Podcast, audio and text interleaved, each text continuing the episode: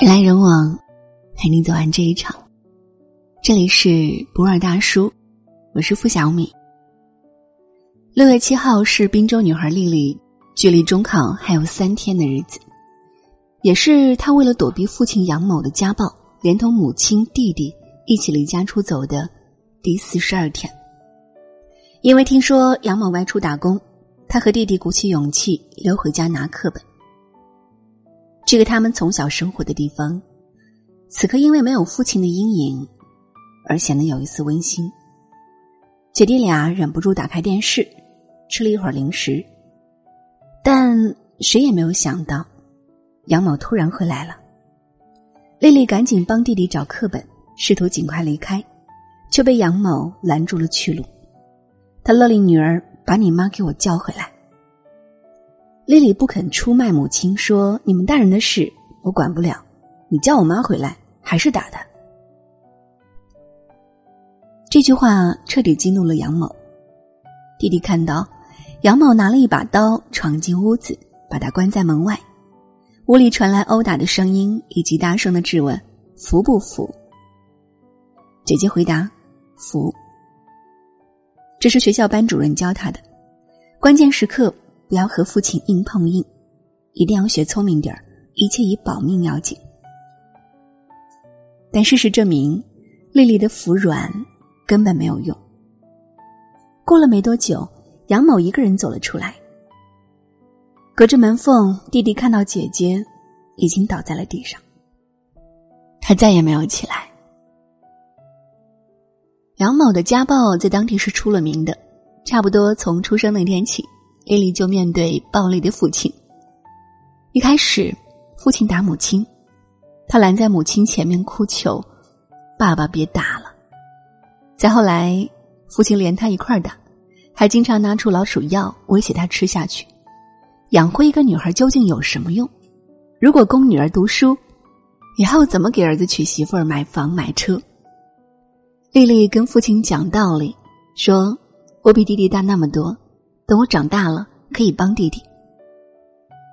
想到这些，这个心怀梦想的女孩忍不住提起自己的职业规划，说的头头是道。父亲回答她的，却是两个响亮的耳光。一个女孩子不用在外面花那闲钱。尽管女儿成绩优异，排到全校前十几名，是公认的好学生，但在杨某看来，女儿的性别。本身就是原罪。女孩养了白养，念书白念，不如早点去打工赚钱。既然女儿不能让他如愿，他就偏不让女儿如愿。杨某在殴打丽丽的过程中，曾特意录制了一段小视频。视频里，丽丽绝望的呼喊，杨某却看起来慈眉善目。他用这段视频对外败坏丽丽的名声，说她是一个极度叛逆的孩子。直到丽丽被亲生父亲杀害，依然有人相信谣言，这是一位父亲在愤怒中将极度叛逆的女儿杀了。丽丽不是没有想过要怎样逃脱苦海，她想的第一个办法是劝母亲离婚。然而母亲胆小怕事，受不了杨某的暴力威胁，总是找出各种理由回归那个不幸的家庭。他的理由有时是大哥大嫂对我挺好的，看他们的面子我才回去；有时甚至是算命先生说我离不了婚。母亲的懦弱助长了杨某的暴力，他更是把怒火迁移到女儿身上，他撺掇我们离婚。丽丽也想过求助，她用清秀的字体写过一封求助信，信中说。因为我父亲重男轻女和家暴的影响，已经严重危害到我的人身安全和学习生活，造成我的严重不适。学校的老师们看到之后，帮丽丽办理了住校手续，并派值班老师定点守护，防止意外。杨某却闯进学校，扬言要跳楼自杀。丽丽的母亲不愿让杨某继续闹下去，又把女儿接回家。那天，丽丽忍不住控诉母亲：“你太愚蠢，太无能了，保护不了我的。”丽丽最后的退路是忍耐。马上就要中考了，只要熬过这段时间，她就可以走出原生家庭，离父亲越离越远，就成了她活下去的希望。她要忍耐，她要偷着长大。丽丽的老师告诉记者，她对中考很有信心。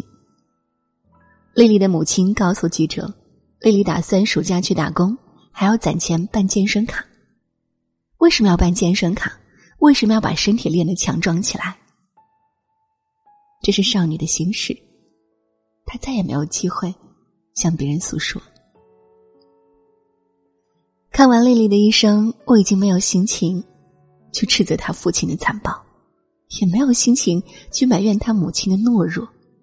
我只痛惜她不是我的孩子，不是我的妹妹，不是我的亲人。